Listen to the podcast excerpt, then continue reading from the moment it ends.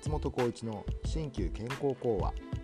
この番組は新旧に限らず健康に関する話題をお届けするとともに忙しい日常単調な生活から少し距離をとって穏やかな時間と新しい活力の実感を目指す番組です。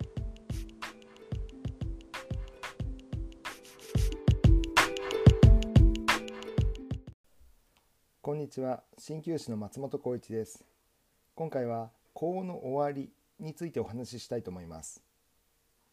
前回は公共の一節で親孝行の始めは何かというお話をしました。身体八部これを父母に浮く。あえて起床せざるは功の始めなり。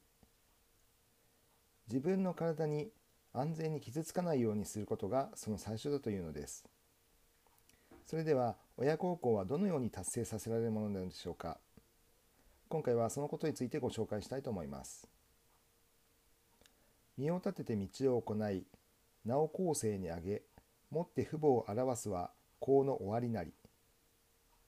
これを訳します。立派な人物になり正しい道を実践し自分の名を後の世までも高く掲げてあの子の両親はこの人ですよと知らしめること。そうすることが親孝行の完成形である。親孝行の始めも終わりも親に何かをするのではなく親のおかげをもって社会に役に立っているということを示すことだというのです。親に対する直接的な援助や貢献を言っていないのは驚きであると同時に学ぶべき点でもあるのではないでしょうか。私たちはいつも親に感謝するときに親に対して何かをするということを考えてしまいます。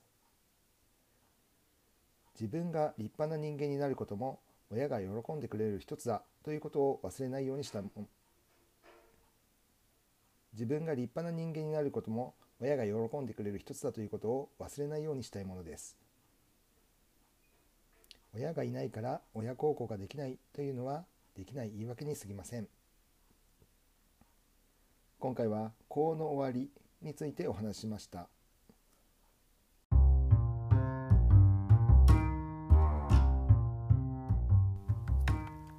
松本浩一の新旧健康講話。鍼灸師の松本浩一がお送りしました。